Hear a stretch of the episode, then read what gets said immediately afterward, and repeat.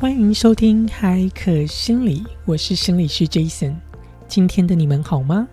无论你是在通勤中，或者是上班中，又或者是在家中休息，都希望你有美好的一天。久违的美国日常生活分享，将 Vlog 搬上 Podcast 又回来啦。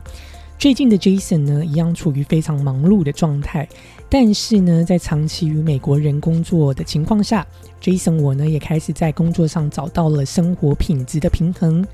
今天第一个呢，想要跟大家分享的生活小趣事呢，就是呢，因为呢，我最近想说要去一个小旅游，所以我就想说，那就去美国的 Amazon 的网站买个 Paper Spray，也就是防狼喷雾，呃，就是胡椒喷雾剂。想说呢，这样子再去旅游可能会增加自己的安心感跟安全感。结果呢，当我要买这个 paper spray 的时候，竟然发现它竟然要我输入呃我的这个 ID，竟然要我输入我的这个基本的资料，要注册。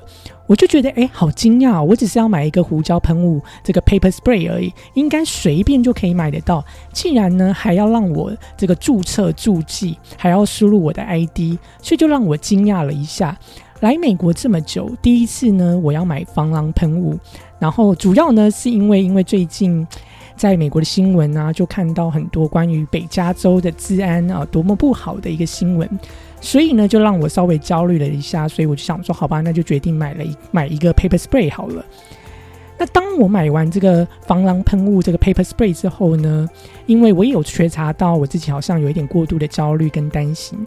所以呢，我就试着告诉自己，诶，出去玩呢，维持警觉心是重要的，是健康的，但也不必过度的担心哦。所以我就提醒告诉我自己，我要开始减少去看这类新闻的这种机会。也就是不要让自己过度暴露在这种、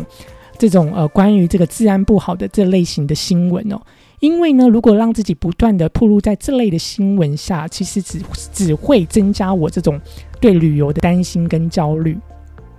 而这呢，就让我想到呃。当我们呢长期暴露在这种可怕或令你担心、焦虑的新闻下，其实呢是会很大的影响我们的心理压力状态的。所以呢，这就是为什么每当有这种恐怖事件的新闻报道的时候，很多心理学专家呢都会跑出来建议大家：哎，少让自己暴露在这种这类的新闻底下，或少让自己不断的去看到这类型的这种恐怖事件的新闻。主要呢，就是当你看到这类型的新闻。可能呢会诱发你的创伤的回忆啊，或者呢可能会诱发你这种过度焦虑跟担心，甚至影响到我们日常生活的功能，而这就会不太好。所以呢，呃，就呼吁大家哦，如果当你有觉察到自己好像看某类型的新闻，自己好像产生了这种过度担心、焦虑，跟影响到你日常生活的行为、心理状态。这时候呢，你可以稍微提醒自己，稍微减少让自己不要再长期暴露在这类型呃诱发你这种焦虑压力的这种新闻里面。另外一个呢，想跟大家分享的就是呢，一直以来呢，Jason 在美国其实都有呃在接这种 couple therapy，也就是伴侣智商或是伴侣关系的治疗哦。那目前呢，大多数在我手上的 couple 呃的伴侣呢来找我。大部分呢都是因为另另一半的出轨，也就是另一半的 cheating。那所以今天呢就想跟大家分享一个呃最近在呃美国呃我们的一个数据发现是我觉得很有趣，想跟大家分享。那在美国的数据调查呢，在这个 before cheating，就是在伴侣呃出轨之前后，百分之五十二的人呢其实会。在出轨之前呢，会跟另外一半说，他觉得呃呃伴侣他的关系之间有什么样的问题哦，也就是百分之五十二的人呢，会直接跟伴侣说，哇，我觉得我们关系之间有哪些问题需要处理。那呢，百分之三十一的人呢，会试着尝试着去修复这个婚姻的关系，尝试着去修复、去处理这个婚姻当中的问题。但是呢，当他去处理的时候，他是默默的一方面、单方面的在处理、在修复婚姻当中的问题，而不是这种两方的这种共同去处理跟修复。那另外有百分之六十五的人呢，在出轨之前呢，他通常会跟他的朋友会诉说，会说他们在婚姻关系中，呃，可能有一些问题。所以呢，你可以发现，一个很有趣的现象，就是诶，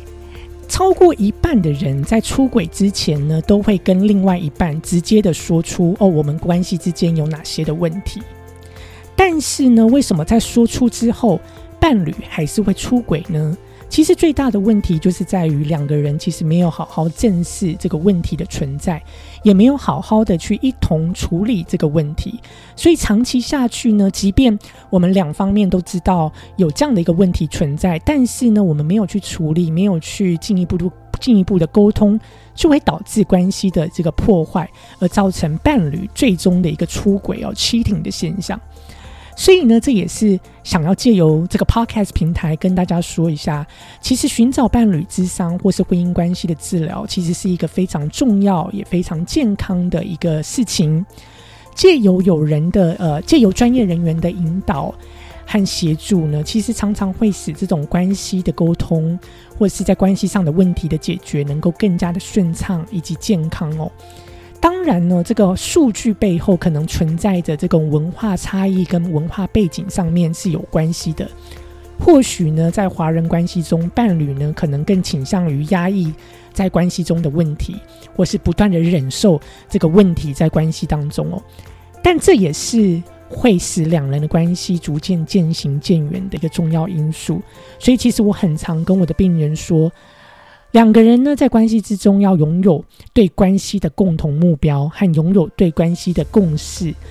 然后呢，并且呢，要发展出一个良好沟通的一个管道跟良好沟通的一个方式是非常重要的，也是呢维持关系中非常非常重要的一个关键的因素。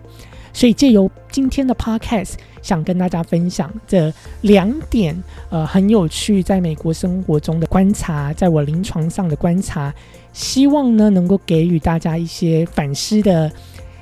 机会。然后，如果你有喜欢听这类型的 podcast，生活美国生活趣事的分享，你可以留言告诉我们，我们会定期将 vlog 搬上 podcast，跟你分享 Jason 在美国的生活大小事。如果你对婚姻关系方面相关呃的主题有兴趣，你也可以留言告诉我们。其实 Jason 呢也开始呢在筹备这个呃接下来的 Podcast 的主题呢，呃会有呃关于婚姻关系、婚姻关系的沟通上面相关的一个主题的 Podcast。希望你期待啊，我们未来的 Podcast，也期待与你在下一集的相遇。